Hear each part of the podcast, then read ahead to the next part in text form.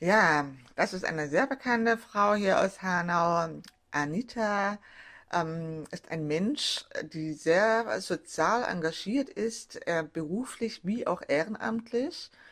Ähm, Anita hat Gemeindepädagogik studiert. Äh, Anita ist äh, im Projektmanagement sehr aktiv, unter anderem auch Demokratieleben in Rotenbach, eines der ersten Demokratieleben ähm, Organisationen im Kreis Hessen. Ja, Nico, was kannst du noch dazu, Anita, sagen?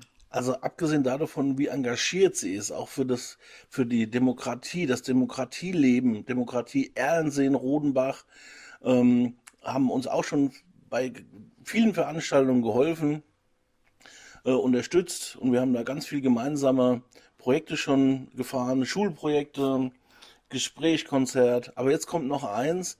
Anita ist auch tatsächlich ein Mensch, der anderen Menschen hilft. Mhm. Still und leise. Also das sind hier wieder unsere, unsere stillen Helden mhm. und ist für jeden da, für jeden ein Ohr. Man kann sie Tag wie nachts anrufen, wenn man Probleme hat.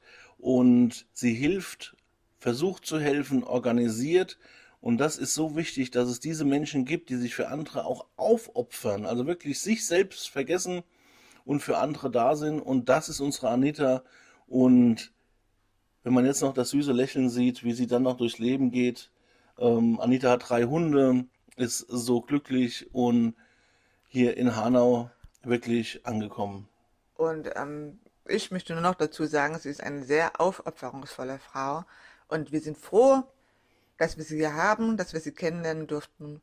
Und ganz klar eine sehr große, starke Kraft dieser Stadt.